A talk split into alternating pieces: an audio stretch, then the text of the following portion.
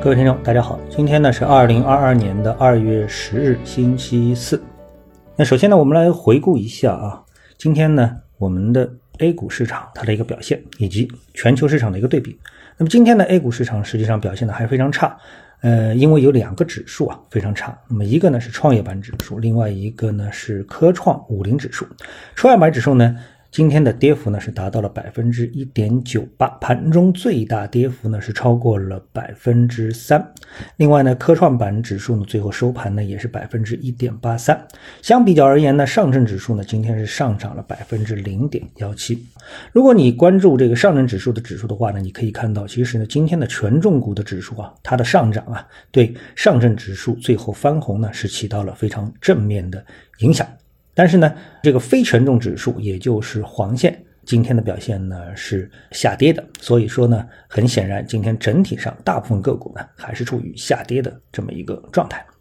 从指数的趋势而言的话呢，我们看到啊，呃，创业板指数的走弱，可能很多投资者都注意到了。另外呢，科创板指数啊，它持续的走弱，可能很多投资者并没有特别的关注。那我们发现呢，创业板指数啊，科创板指数，他们在经过了这个上市之后啊，连续的上涨啊，它的第一波上涨，最高的涨幅呢是到了一千七百二十六点的位置。那么今天的收盘是收在了一千一百八十八点的位置，跌掉了五百。多点，那么这个呢是调整以来的一个新低，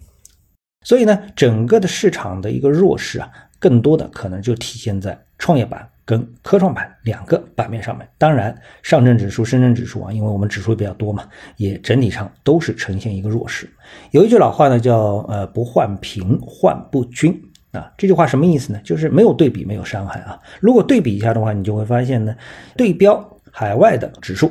特别是啊，这个美国的几个指数，那么隔夜呢，美国的这个道琼斯指数啊涨了百分之零点八六啊，纳斯达克也同样代表了科技股的指数涨了百分之二点零八，标普涨了百分之一点四五。今天收盘呢，恒生指数榜涨了百分之零点三八，另外恒生国企指数呢涨了百分之零点七六啊，包括日经指数也涨了百分之零点四二。这样的一个对比呢，显示着啊，我们说这个如果说。股市是经济的晴雨表的话，那么，呃，整体的全球的经济都在向好的方向在看好未来。那么，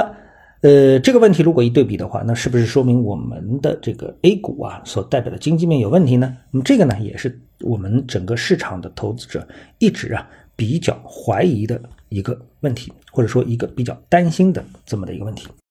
有几方面的角度啊，我们可以来解读这个市场啊，目前碰到一些什么样的问题？那么第一个问题呢，可能并不是大部分投资者可以注意到的，就是今天呢，《经济日报》啊有这么一篇文章，他说啊，中国证监会日前发布了关于注册制下提高招股说明书信息披露质量的指导意见。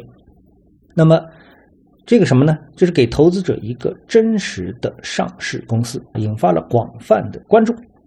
那我觉得这句话呢，或者说就标题而言啊，它应该属于是一句非常正确的，但实质内容呢又比较空泛的这么一句话。嗯，为什么呢？因为就我们业内的感觉啊，就我在业内的感觉，那现在呢，其实上市公司的造假吧，说不说是严重吧，但其实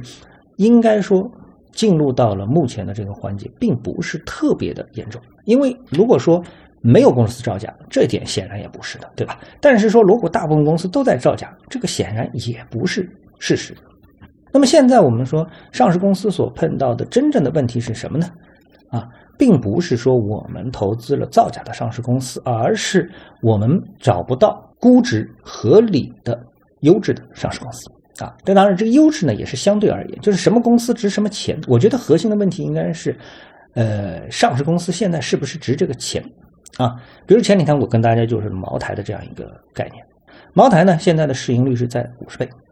啊，那么茅台毫无疑问它是一只优秀的上市公司，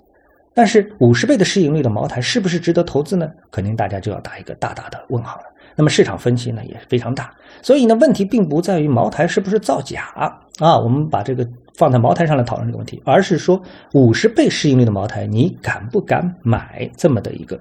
问题。如果说仅仅对于茅台而言，我们还没有一个非常直观的感受的话，因为只是单个的一个股票啊。那么，如果我们对标一下大家都非常熟悉的美股当中的可口可乐，或者是还有呢就是苹果公司这两家公司的话，那你就会发现，在目前的美国股市，它的指数处于历史高位的水平上面，这两家公司的市盈率啊都是在二十八倍和二十九倍。啊，我们不去看它的股价是多少啊，我们看它的市盈率是二十八倍、二十九倍，那么远远低于茅台的五十倍的市盈率。那你如果说这两家公司他们的这个业绩的，无论是真实度还是他们的优质能力，都要比茅台差很多，那我相信投资者也是不会买这个单的啊，不会相信这样一种说法的。所以呢，我认一直认为，就是我们的 A 股的上市公司，它最大的问题就是投资者给的价太高了。到了这个高价的时候，那要让股价再进一步走高，难度非常之大。也或者说，在全世界可能有这么一个普遍的认知，就是 A 股的投资者更愿意给上市公司一个高价。那那么这个呢，是造成大家投资选择投资困难的一个非常重要的原因。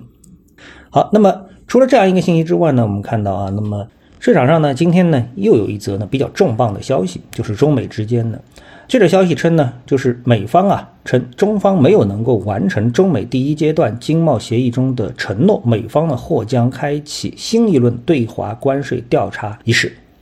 那么这个事情呢，呃，我们的外交部呢，这个也是主持了例行的记者会。那么这个事情的大致的背景啊，我们说是这样的，就是大家都知道，在特朗普时代呢，美国呢开启了对华的啊，就是对我们的一个关税的提升，并且呢达成了一个第一阶段的经贸协议啊。那么根据这个协议呢，实际上前两天呢就有媒体撰文称呢，呃，就是中方呢在这个协议当中完成的指标啊。大概是达到了百分之六十左右的水平，也就是没有离这个百分之一百的水平啊差的还比较远。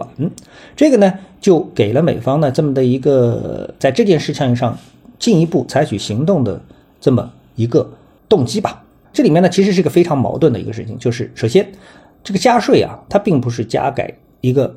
宽泛的美国的这么一个概念，就是说，哎，加税了啊，美国受益了或者怎么样，对吧？但这个加税之后啊，因为我们的那个大部分的一个产品呢，还是属于比较初级的这么产品啊，所以呢，这个税加了之后啊，我们并没有特别的降价，但是这个税加了之后呢，它转嫁到了美国的公司以及美国的消费者身上，所以呢。呃，从美国的这个整体而言呢，它很难定义为它到底是在加税过程当中是受益还是受损啊。而且从二零二零年、二零二一年两年的这个经济状况来看的话，也有可能配合着这个疫情的原因，那么中国呢，在整体的经济的这个方面啊，实际上是受益匪浅啊，受益匪浅。那么但是呢，哎，我们知道这个。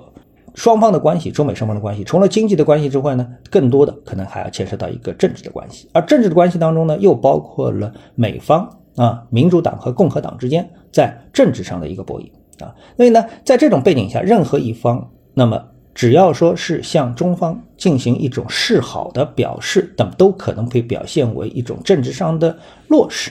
啊，所以呢，在临近啊一个美国的政治关口的时候，那么美国呢就中美之间啊中美贸易之间开启新一轮的对华关税的这么一个调查。其实呢，最后的结论呢，并不是说这个结论中方完成的如何，而是说民主党就这么的一个事件，他到底想怎么样？是进一步这个提升特朗普所倡导的进一步加征关税的这么的一个方向呢？还是说能够去缓和一下双方在这样一个问题上是不是有必要进行进一步的这个斗争的扩大？其实目前来说都是一个未知数。但是呢，无论如何，中方中美双方的矛盾都会对。美中国的经济啊，特别是中国的经济呢，产生一定负面的信号因素啊。大家都记得啊，在这个中美贸易战开始的时候啊，对整个的中国股市、资本市场是起到了很大的负面影响的。所以呢，在一个久未提起的话题重新被提起的时候，那么对中国的资本市场产生负面的影响，这个呢也是情有可原。所以呢，未来的市场可能也会受这样一个因素长期的干扰啊，中长期啊，这个起码是一个中期的一个影响。好，那么今天的节目呢就做到这里，我们下次的节目时间再见。